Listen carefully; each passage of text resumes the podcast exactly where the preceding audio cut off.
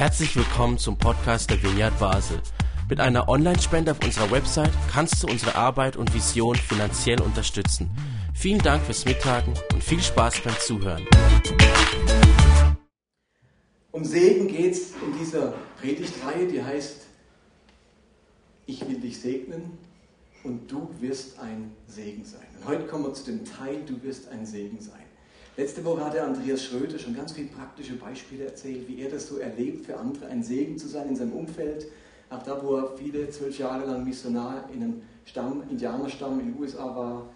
Und äh, heute greife ich nochmal zurück auf diesen Satz aus der Bibel, wo das eigentlich herstammt.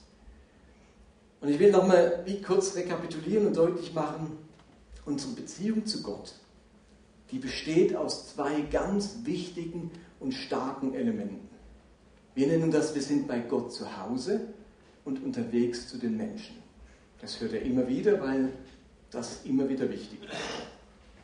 Und bei Gott zu Hause, da erleben wir Vergebung, Erfüllung, Veränderung, Wachstum, Befreiung, Heilung, all das, was unseren Glauben stärkt und unseren Glauben ausmacht. Und unterwegs zu den Menschen sind wir als Botschafter Gottes. Also wir laden Menschen ein, sich mit Gott zu versöhnen, Teil seines Reiches zu werden und Jesus nachzufolgen.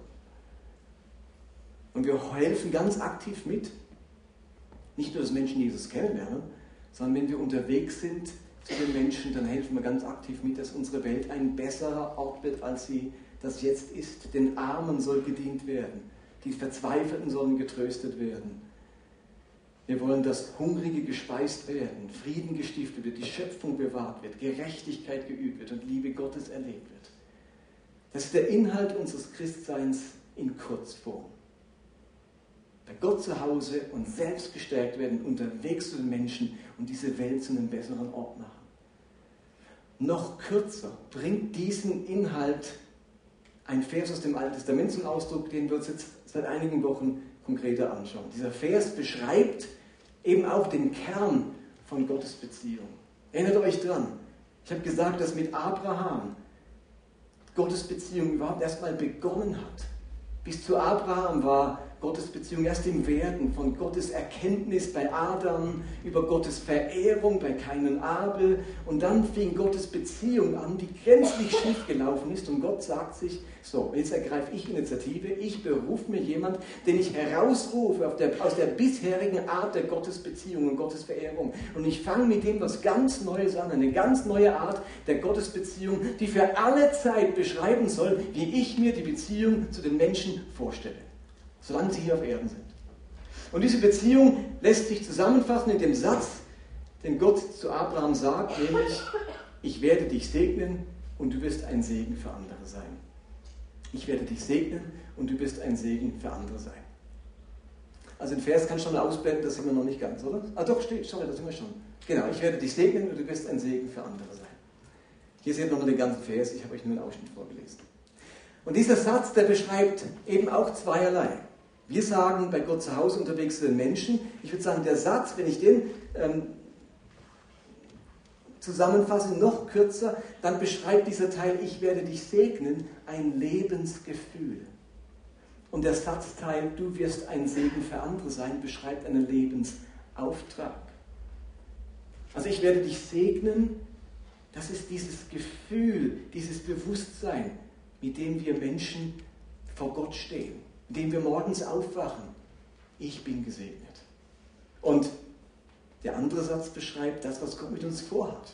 Da gibt es einen Auftrag. Wir sind nicht einfach nur gesegnet, damit es uns gut geht, sondern er hat einen Auftrag für uns. Und vorletzten Sonntag haben wir uns eben bewusst diesen ersten Teil, ich werde dich segnen, angeschaut. Und ich habe euch gesagt, ich, wünsche mir für uns alle, dass wir jeden Morgen aufstehen, uns im Spiegel anschauen und uns sagen können, jawohl, ich bin gesegnet. Ich bin geliebt. Gott wird mich verändern. Gott ist mir gnädig. Gott schenkt mir Gelingen. Ich bin nicht allein. Wir leben mit dieser Zusage, diesem Versprechen, ich werde dich segnen. Und die ganz wichtige Frage dabei ist, wenn ich sage, morgens aufstehen und sich in den Spiegel anschauen und sagen, mein Lebensgefühl ist, ich bin gesegnet. Ab wann habe ich dieses Lebensgefühl? Was braucht es, dass ich wirklich in den Spiegel schaue und sage, ich bin gesegnet? Ab wann lebe ich mit diesem Lebensgefühl? Ich nur sagen, wie viel in meinem Leben darf nicht stimmen, nicht passen? Wie viel in meinem Leben darf offen sein, darf wehtun, darf unerfüllt sein, dass ich mich immer noch als gesegnet fühle? Ab wie viel Schwierigkeiten, ab wie viel Herausforderungen oder Leid verschwindet mein Lebensgefühl, gesegnet zu sein? Ich stelle die Frage, ab wann stellt sich das ein? Und manch einer fühlt sich gesegnet, eben auch wenn manches nicht stimmt. Also ich persönlich, ich fühle mich gesegnet. Auch wenn mein Knie immer noch schmerzt, mein Ellenbogen nicht geheilt wurde im Gebet, eine Scheidung Teil meines Lebens ist und manch anderes. Ich entscheide mich einfach ganz bewusst immer wieder dafür, mich als gesegnet zu sehen. Ich bin gesegnet, weil ich das Gott zutraue und ihm vertraue, dass das seine Absicht und seine Gedanken über mein Leben sind. Und andere können sich erst gesegnet fühlen, wenn alles stimmt. Da raubt eben das Unerfüllte, das Unperfekte, die eine Sache, an der man leidet, das gesamte Gefühl des Segens.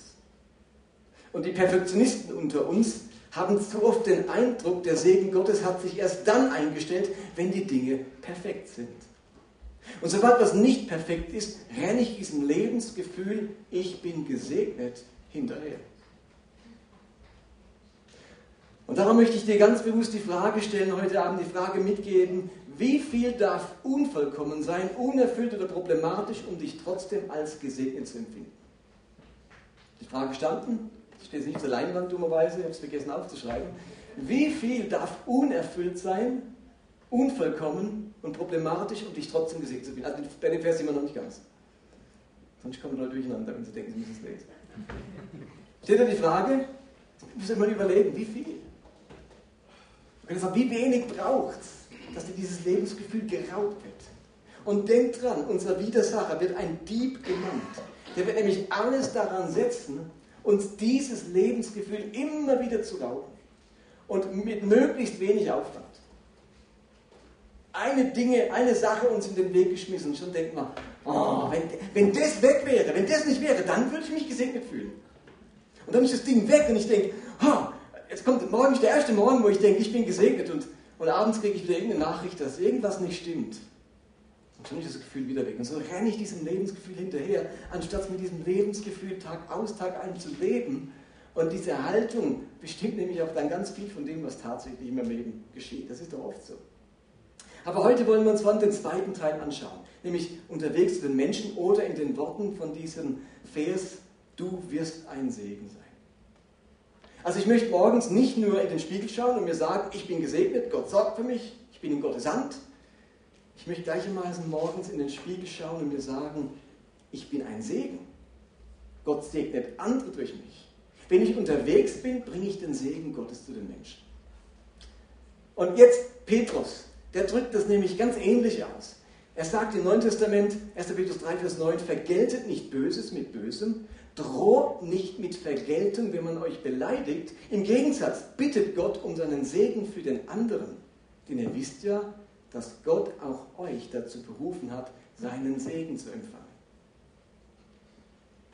Also ich könnte sagen, ganz ähnlich wie dieser Vers aus dem Alten Testament. Petrus erinnert die Christen daran, dass sie dazu berufen sind, einen Segen, also den Segen Gottes zu empfangen er hat euch dazu berufen, den Segen zu empfangen. Und genau deshalb, weil ihr Empfänger dieses Segens seid, weil ihr Träger dieses Segens seid, sollen wir Böses nicht mit Bösen vergelten, sondern Menschen segnen.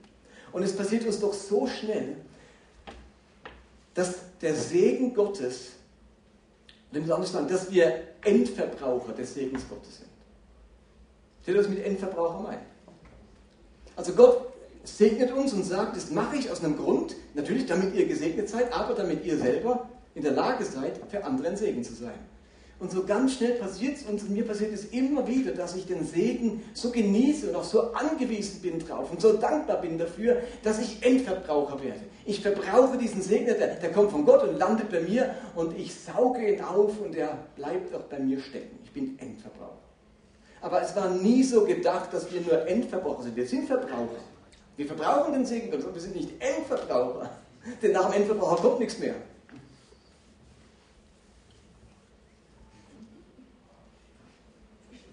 Also, dieser Vers von Petrus ist so die gleiche Logik wie der Vers, den Gott Abraham sagt. Beide Sätze sind gleich wichtig. Ich will dich segnen und du sollst ein Segen sein.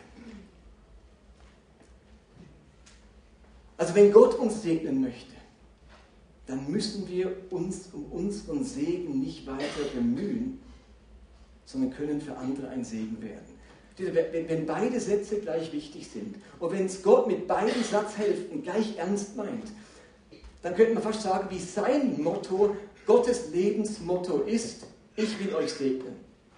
Gott steht morgens auf, schaut in den Spiegel und wisst ihr, was er sich sagt? Ich will die Menschen segnen. Ist euch jetzt bewusst, dass Gott morgens nicht aufsteht und denkt, also natürlich steht Gott morgens nicht auf, aber steht, dass ich meine. dass Gott sich nicht andauernd überwinden muss und sagt, heute gebe ich mir wieder mal einen Ruck. Heute segne ich mal wieder. Es ist mir gar nicht danach. Es ist mir gar nicht danach, Menschen. Aber heute gebe ich mir einen Ruck. Heute segne ich mal wieder. Sondern so sehr hat Gott die Welt geliebt, dass es einen einzigen Sohn gab. Gott ist immer in Segensland. Heute las ich in einem Vers, ähm, im Psalm 69 steht in meiner Übersetzung, äh, ich will zum Herrn bitten äh, und ihn anrufen, denn bei ihm ist immer Gnadenzeit. Bei ihm ist immer Gnadenzeit, schreibt der Psalmist im Psalm 69. Also Gott ist immer in der Laune zu segnen. Das nimmt er ernst. Das ist so sein Lebensmotto. Gott ist umgeben von so einer Überschrift, von also einer Neonschrift, die heißt, ich will segnen. Das ist so sein Motto. Und jetzt sagt sich Gott, okay, die, die Hälfte kümmere ich mich, ihr kümmert euch um die andere Hälfte. Ihr sollt ein Segen sein. So sehr wie das Erste gültig ist, ist eben das Zweite für uns gültig. Und deswegen kann ich sagen, so unbedingt wie Gott von uns möchte, dass wir für andere ein Segen sind, genauso unbedingt verpflichtet er sich dazu, uns zu segnen. Euch das bewusst, als, als Gott mit Abraham diesen Bund geschlossen hat? Diesen Bund, dass er ihn segnen wird und Abraham ein Segen sein wird für andere. Da hat Gott Abraham gebeten, den Bund so zu schließen, diese, diese, dieses Bündnis so vorzubereiten, wie es in der Antike üblich war. Da hat man nämlich Tiere genommen und hat sie in der Mitte durchgeschnitten. Man hat sie halbiert. Dann hat man links und rechts Tische aufgebaut oder irgendwie oder Felsen oder irgendwas, Steine und hat dann links die eine Hälfte der Tiere hingelegt und rechts die andere Hälfte. Von ähm, Rindern oder von Schafen Vögel hat man nicht geteilt, da hat man einfach zwei Vögel genommen, hat sie links und rechts hingelegt. Und dann sind beide Vertragsparteien an diesen Opferstücken vorbeigelaufen und haben zum Ausdruck gebracht, wenn ich meinen Vertrag brechen würde, wenn ich vertragsbrüchig werde, möge es mir ergehen wie diesen Opfertieren. Das war so antike Form von Vertragsschluss. Ist ein bisschen brachialer als heute Unterschrift in ein Dokument setzen. Also zum Glück haben wir beim nächsten Notartermin nicht irgendwie toten Tiere links und rechts auf den Gang liegen und müssen dann durchlaufen. Aber damals war das so, oder anders hat man das nicht gekannt. Da konnte nicht ein Dokument ausstellen und dann unterschreibt irgendwie jeder äh, in der Zeit der Analphabeten. Und nun passiert etwas ganz Spannendes. Der Bund wird geschlossen, die Tiere liegen parat. Und wisst ihr, was Abraham passiert? Weiß es jemand? Er schläft ein. Abraham schläft ein. Da schläft eine, guckt sich irgendwo hin, denkt, es geht dann gleich los. Und dann wird beschrieben, wie plötzlich ein loderndes Feuer auftaucht, wie eine Fackel und an den Stücken vorbeigeht. Ein Feuer bewegt sich durch die Stücke hindurch. Das symbolisiert wen? Gott. Also wisst ihr, wer den Vertrag geschlossen hat und wer ihn, wer ihn verpennt hat? Also Gott hätte jetzt sagen können, Abraham, hallo Abraham, aufwachen, du hast hier Teile der ganzen Geschichte. Also du musst ja auch vorbeigehen, Abraham. Das ist die ganze Idee von dem Bund. Aber Gott lässt den Abraham pennen und er geht einfach alleine durch. Aber was dort zum Ausdruck gebracht ist, ist ja etwas, was die Segenslaune Gottes zum Ausdruck bringt. Also selbst wenn wir unseren Teil nicht erfüllen, selbst wenn wir nicht selber vorbeilaufen, selbst wenn wir selbst vertragsbrüchig werden, Gott sagt sich, ich halte den Vertrag, ich halte mich dran, ich laufe an diesen Stücken vorbei und möge es mir ergehen wie diesen Tieren, wenn ich meinen Vertrag nicht halten möchte. Und er macht ihn einseitig. Im Angesicht menschlicher Schwäche und Ohnmacht sagt sich Gott nicht, Jetzt guckt das wieder an. Guckt das wieder an, der Abraham. Es ist immer das Gleiche mit den Menschen. Jetzt sind wir so kurz davor. Jetzt wäre wär, wär so ein gutes Ende geworden mit uns. Jetzt pennt der Abraham ein, bang, okay, ich berufe mal wieder einen anderen und an dem demonstriere ich, wie es ablaufen soll. Nein, er, er geht auf diese menschliche Schwäche und Ohnmacht ein und sagt, es, ich, ich weiß um eure Schwäche und ich halte mich an meine Geschichte, an meinen Tag. Gott ist in Geberlaune, in Segenslaune. Es ist immer Gnadenzeit.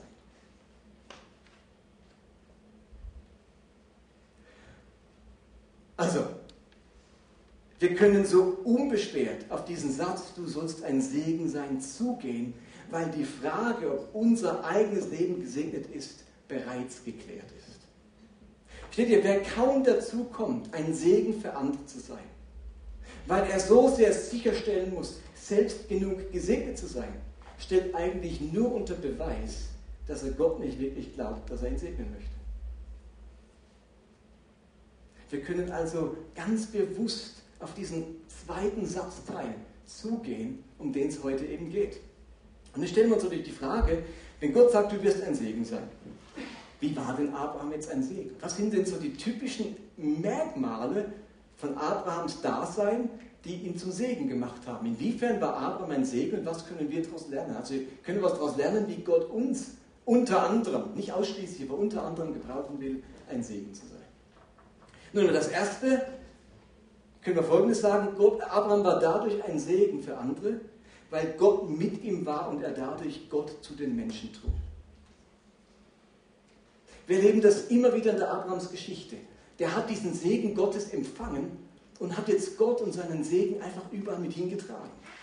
Dort, wo Abraham ist, da erlebt er selbst die Gegenwart und den Segen Gottes. Und von diesem Segen von dieser Gottesgegenwart profitieren auch die Menschen im Umfeld von Abraham.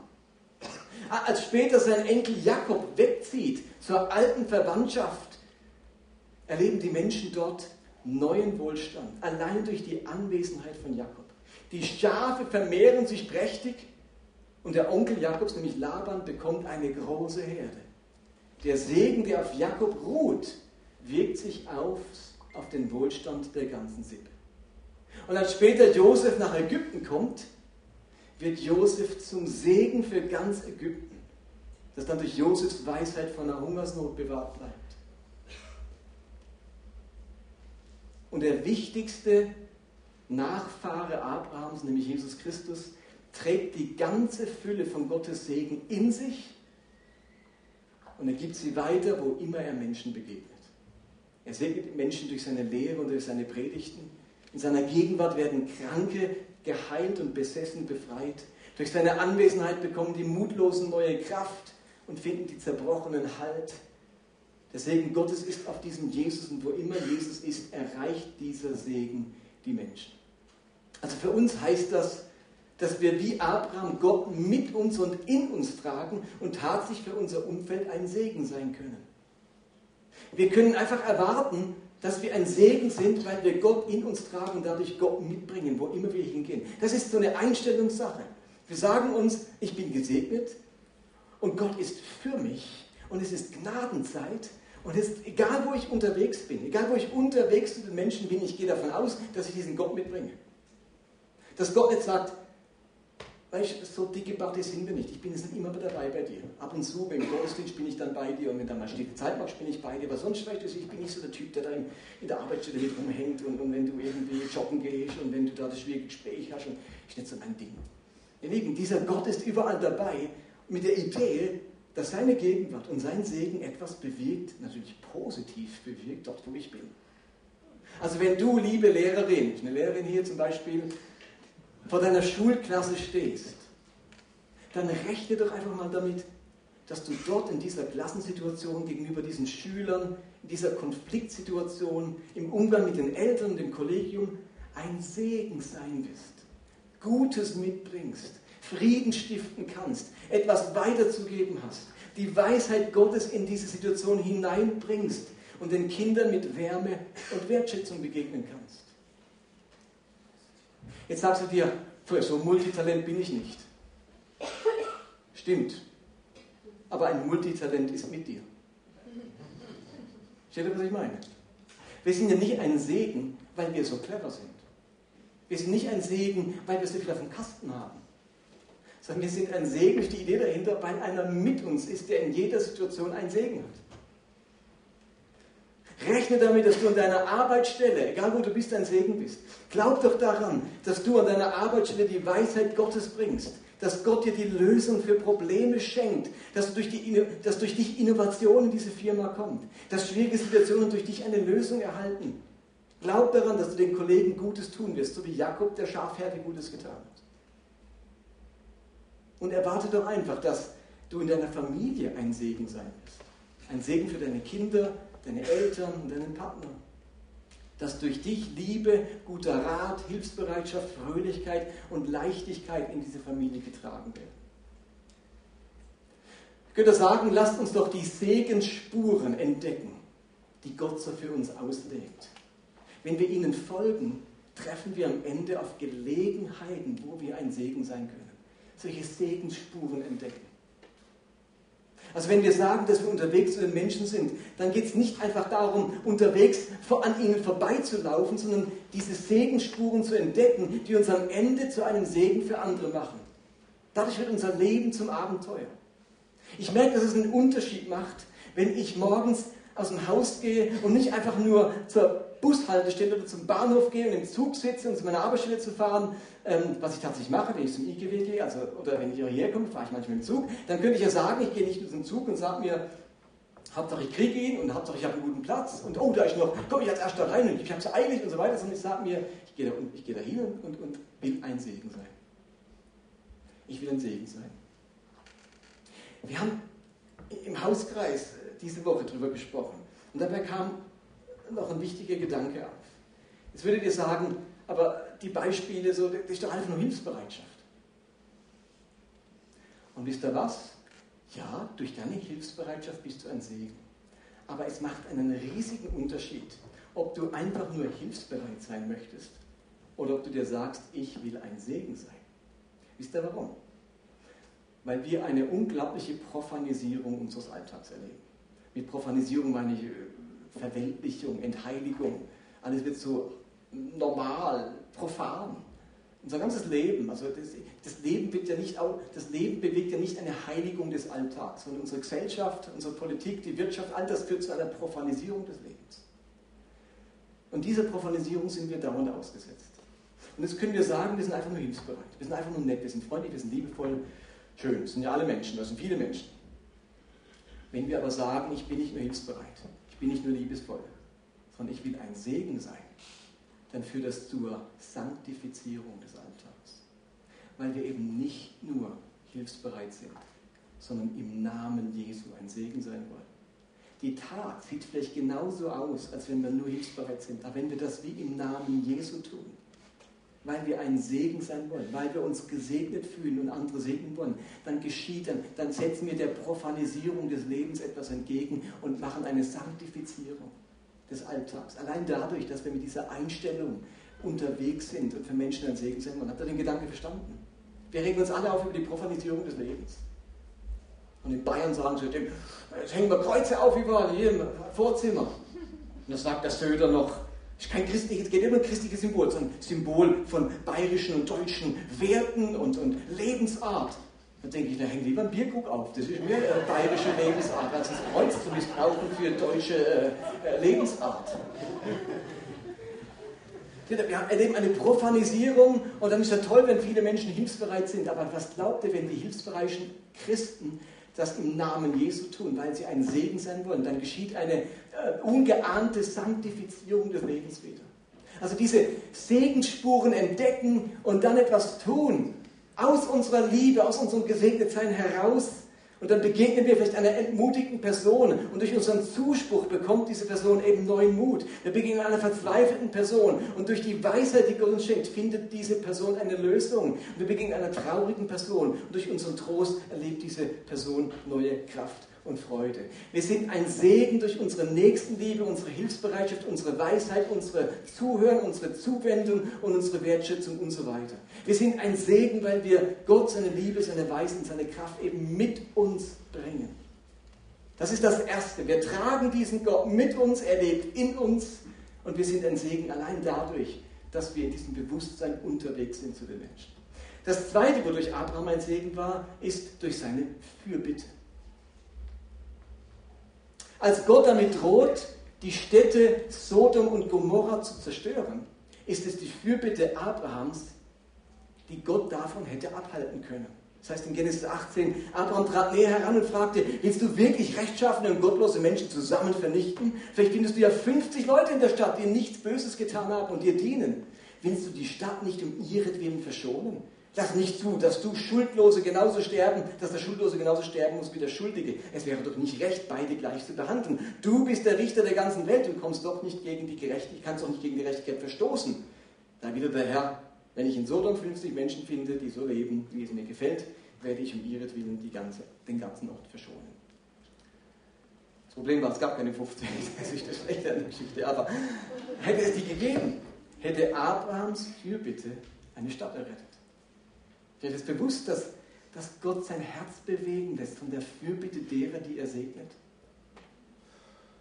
Fürbitte ist ein Mittel, wie wir für andere ein Segen sein können. Abrahams Fürbitte hätte eine ganze Stadt retten können. Also wie werden wir ein Segen für andere? Durch unsere Fürbitte für andere. Also die Zusage, du wirst ein Segen sein, hat etwas an der Bedeutung von Abrahams Fürbitte verändert. Wenn wir glauben, dass wir ein Segen sein werden, haben wir eine andere Einstellung zu unserer Fürbitte und zu unseren Gebeten. Also wir können niemandem garantieren, dass unsere Gebete genauso erhört werden, wie wir sie sprechen und dass Gott alle Wünsche erfüllt, die wir ihm bringen. Aber wir können garantieren, dass Gott unsere Gebete gebraucht, damit sein Segen zu den Menschen kommt. Steht ihr den Gedanken? Wir glauben, dass unsere Fürbitte den Segen Gottes zu den Menschen bringt. Wir können nicht garantieren, dass Gott wortwörtlich alles erhört, was wir so gesprochen haben. Meine Gebete bringen mich vielleicht nicht immer den Willen Gottes zum Ausdruck, weil ich den Willen Gottes auch nicht immer kenne und seine Wege nicht immer verstehe. Aber ich rechne damit, dass meine Gebete zum Segen werden. Und Segen sieht manchmal auch ganz anders aus als meine Wünsche. Und Segen ist, aber, aber Segen ist für mich immer Ausdruck von Gottes guten Absichten mit den Menschen. Segen ist immer Ausdruck von Gottes guten Absichten mit den Menschen. Und Gottes gute Absicht, das wissen wir von Christus, zeigt sich nicht zuerst in Wohlstand, in Reichtum, in einem paradiesischen Leben, sondern in der nachhaltigen Veränderung unseres Charakters und unseres Denkens. Und darum ist für uns manchmal die Geduld der größere Segen als die schnelle Lösung. Darum ist manchmal der Umweg segensreicher als die Abkürzung. Darum ist manchmal die Anstrengung von größerer Wirkung auf den Charakter als der leichte Weg. Aber grundsätzlich rechnen wir damit, unsere Fürbitte wird von Gott umgewandelt in Segen. Und als drittes, wie wurde Abraham ein Segen? Nun, er wurde ein Segen, weil sein Segen allen Heiden gilt. In ihm werden alle Heiden gesegnet. Also die dritte Art, wie Abraham ein Segen wurde, ist die Verheißung, dass durch ihn alle Heiden gesegnet würden. Also damit nichts anderes gemeint, als dass die als die, als die Ausweitung dieser neuartigen Gottesbeziehung nicht nur auf Abraham und seine Sippe, sondern endet auf alle Menschen dieser Welt. Also zunächst auf Abraham, der bewusst den Schritt von Gottesbewusstsein zur Gottesbeziehung vollzieht. Und in Abraham findet Gottes Sehnsucht nach Beziehung seinen Anfang und seinen Ausdruck. Und nun geht, gehört ähm, es zur Zusage an Abraham, dass diese Gottesbeziehung diese Sehnsucht Gottes nach den Menschen von ihm weitergeht zu anderen Menschen. Durch den Segen Abrahams finden andere Menschen jetzt eine Beziehung zu Gott. Also es gehört zum Segen Abrahams, dass die Heidenvölker ebenfalls eine Gottesbeziehung haben können. Ich bin bewusst, dass der Segen Abrahams, der weitergehen soll, der Grund dafür ist, dass wir heute als Schweizer, Deutsche, Italiener, Franzosen, Amerikaner und so weiter eine Beziehung zu dem lebendigen Gott haben können. Weil Gott sich gesagt hat, ich beschränke diese Gottesbeziehung nicht auf Abraham und seine Kinder, sondern ich sage, ich, ich sehne mich nach einer Beziehung zu allen Menschen und alle, die in diese Beziehung kommen, sind jetzt sozusagen Kinder Abrahams. Paulus kann in der Beziehung schreiben von, ähm, so sollte der Segen, den Abraham erhielt, durch Jesus Christus zu allen Völkern kommen, damit wir durch den Glauben den zugesagten Geist empfehlen. Also der Segen Abrahams bedeutet für uns, dass wir Menschen zu einer Gottesbeziehung führen können. Wir dürfen Menschen zu Nachfolgern Jesu machen, zu Kindern Gottes, zu Kindern Abrahams. Wir dürfen ihnen den Weg eröffnen und ihnen dieses Angebot machen.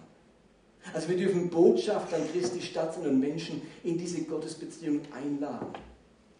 Genau darauf legt Gott seinen Segen und genau darin werden wir ein Segen sein. Also auch hier gilt es, den Segensspuren zu folgen, zu gucken, wo schickt uns denn Gott Menschen des Friedens auf den Weg oder über den Weg mit denen wir in irgendeiner Weise ins Gespräch kommen können und die wir einladen können in die Nachfolge Jesu. Dieses Abenteuer mit diesem Jesus, diese Reise mit diesem Jesus zu beginnen. Das ist der Segen Abrahams, dass er andere erreichen möchte, dass dieser Segen sich ausbreiten will, dass für alle Gnadenzeit ist. So, und wenn er jetzt Punkt 2 und Punkt 3 zusammennimmt, dann gibt es eine ganz coole Aktion in so kleinen Kärtchen von Willow Creek, die heißt nämlich 111. Weiß aber die kennt. Für eine Person einmal am Tag eine Minute beten dass sie Christus findet. Wir hatten schon mal das Kärtchen verteilt vor vielen Jahren, erinnert ihr euch? Dann haben wir für eine Person einmal am Tag eine Minute gebetet. Und es ist ganz spannend, in unserem Hausgast ist eine Person, die ist genau so zum Glauben gekommen. Da hat ihre Schwester von der Wiener Konferenz eine Karte mitgenommen und sich gesagt, ich bete jetzt für meine Schwester. Einmal am Tag, eine Minute für meine Schwester, für eine Person. Und dann ist tatsächlich ihre Schwester zum Glauben gekommen und sitzt jetzt bei uns im Hauskreis und erzählt die Geschichte. Ich denke, genauso was gedacht. Unsere Fürbitte soll ein Segen sein und wir dürfen ein Segen für andere sein in der Beziehung, dass wir sie zu Christus führen können. Da ist das so ganz leibhaftig geschehen, in unmittelbarer Nähe, ähm, wo ich das miterleben durfte. Wie wäre es, wenn wir das wieder machen miteinander? Wenn ihr euch, wenn ihr einen Zettel habt oder auch nachher nach der Predigt, euch mal überlegt, für welche eine Person könnte ich einmal am Tag eine Minute beten, dass sie auch den Segen Abrahams erlebt. Also sprich, sich als gesegnet erleben darf und selbst in diesen Lebensauftrag hineinwächst, ein Segen für andere zu sein. Eine Reise mit diesem Jesus beginnt. Und zu guter Letzt ich rede jetzt immer wieder von Segensspuren, also entdecken, wo hat Gott, wo wieder segnen, wo kann ich mitspielen, wo kann ich ein Teil davon sein, wo kann ich mich einklinken in die Missio Dei, in das, was Gott am Tun ist, und ich werde ein Teil davon. Neben diesen Segensspuren gibt es aber auch sowas wie Fluchspuren. Wir spüren, dass dieses Segen für andere sein immer wieder gefährdet und bedroht ist. Immer wieder entdecken wir uns dabei, dass wir nicht der Segenspur, sondern einer Art Fluchspur folgen. Um der Segenspur zu folgen, die Gott für uns legt, braucht es ganz oft den richtigen Moment und die richtige Entscheidung. Ein Segen für andere zu sein, wird aber ganz oft dadurch bedroht, dass wir genau in diesen Momenten, wenn wir so einen Moment erleben, auch spüren, wie etwas in uns sagt, hm, jetzt, jetzt könnte ich ein Segen sein, jetzt, jetzt könnte aber auch mein Zorn ausbrechen. Jetzt könnte ich dieser Person jetzt aber auch heimzahlen. Jetzt könnte ich auch zurückfluchen. Jetzt könnte ich einsteigen ins Lästern. Jetzt könnte ich immer die Meinung sagen. Jetzt zeige ich immer, was sie mir angetan hat. Also in diesen Momenten entscheiden wir uns, ob wir der Segenspur oder der Fluchspur folgen. In dem Moment, wo wir der Fluchspur folgen, sagen wir uns innerlich, jetzt ist es mir egal, dass ich ein Segen sein soll. Dem helfe ich jetzt nicht, denn der hat mir auch nicht geholfen. Der hört von mir jetzt kein freundliches Wort. Von dem habe ich nämlich auch noch nie ein freundliches Wort gehört. Kennt ihr den Gedanken? Ist euch sehr fremd wahrscheinlich, aber ich habe die ab und zu. Und dann merke ich, wie sich vor mir nicht nur eine Segenspur ausbreitet, sondern auch eine Flugspur. Und da ist jemand unfreundlich zu mir. Und bang, tun sich zwei Spuren auf. Die eine Spur heißt, sei trotzdem freundlich. Reagiere auf Unfreundlichkeit mit Freundlichkeit. Überwinde das Böse mit Gutem. Oder die Flugspur sagt mir, den hat er nicht verdient. Also, ich, jetzt spiegel ich mal die Unfreundlichkeit. Wir machen mal so ganz psychologisch. Spiegel mal die Unfreundlichkeit. Ich sind mir doch nur scheiße unfreundlich. Also die Flugspur orientiert sich am Fehlverhalten des anderen nach dem Motto, so du mir, so ich dir. Und genauso wie Segensspuren auftauchen in unserem Leben, tauchen auch solche Flugspuren auf. Und wir treffen die Entscheidung, welche Spur wir folgen. Wunderbar beschreibt die Apostelgeschichte, äh, beschreibt der Apostel Jakobus das, dass, dass das eben die beiden Spuren, die, die sind so relevant, die sind so gefährlich für uns, weil die so nah beieinander liegen in unserem eigenen Leben. Jakobus kann sagen, aber die Zunge, also in Bezug aufs Reden vor allem, die Zunge, dieses rastlose Übel voll tödlichen Gifts, kann kein Mensch bändigen. Mit ihr preisen wir unseren Herrn und Vater und mit ihr verfluchen wir andere Menschen, die nach Gottes Bild geschaffen sind. Aus demselben Munde kommt Segen und Fluch heraus. Aber es sollte, aber sollte es, so sollte es gerade nicht sein, liebe Geschwister. Eine Quelle lässt doch nicht aus derselben Öffnung süßes und bitteres Wasser hervorsprudeln und eine Salzquelle kann niemals Süßwasser geben. Also es ist gerade nicht die Idee Gottes, dass aus demselben Mund mal Segen und mal Fluch kommt. Wir treffen die Entscheidung, ob wir der Segensspur und der Flugspur folgen. Nicht nur mit unserem Reden, auch mit unserem Lächeln oder mit sonstigem Verhalten. In unser Leben gehört die Segensspur. Die kommt von Gott. Der sollen wir folgen. Und der Flugspur zu folgen sollte weniger und weniger werden in unserem Leben. Jesus ist darin ein unglaubliches Vorbild. Denn Petrus sagt über Jesus, denn genau dazu seid ihr berufen worden, also ein Segen zu sein. Auch Christus hat für euch gelitten und euch ein Beispiel gegeben, damit ihr seinen Fußstapfen folgt. Er wurde beleidigt und jetzt? Und er schimpfte nicht zurück. Er litt und drohte nicht mit Vergeltung, sondern überließ seine Sache dem, der gerecht richtet. Also Jesus wird beleidigt und entscheidet sich, diese negative Spur nicht einzuschlagen und nicht zurückzuschlafen. Er wird misshandelt, ihm wird Leid zugefügt und entscheidet sich, nicht denselben Weg einzuschlagen und nicht mit Vergeltung zu drohen. Segensspur oder Flugspur. Und wenn ich verstanden habe, dass ich gesegnet bin, dass immer Gnadenzeit ist, dass dieser Gott für mich ist, dass er sich nicht immer wieder neu überwinden muss, mich zu segnen, sondern dass es seine, sein Wesen ist, dann befreit mich das, weil sozusagen Gott für meine Seele schaut und ich kann diese Segenspur einschlagen und anderen Menschen mit Segen begegnen. Ihr Lieben, wenn ich das zusammenfasse, dann ist dieser Satz, ich will dich segnen, du sollst ein Segen sein, nicht einfach nur ein weiterer Auftrag, der so auftaucht auf dem christlichen Horizont, sondern er beschreibt zutiefst unsere Identität als Kinder Gottes, unser Lebensgefühl, unseren Lebensauftrag. Er beschreibt nämlich dieser Satz unsere Beziehung zu Gott und unser Verhältnis zur Welt. In Beziehung zu Gott sind wir von ihm Gesegnete und im Verhältnis zur Welt sind wir die Segnenden. Amen.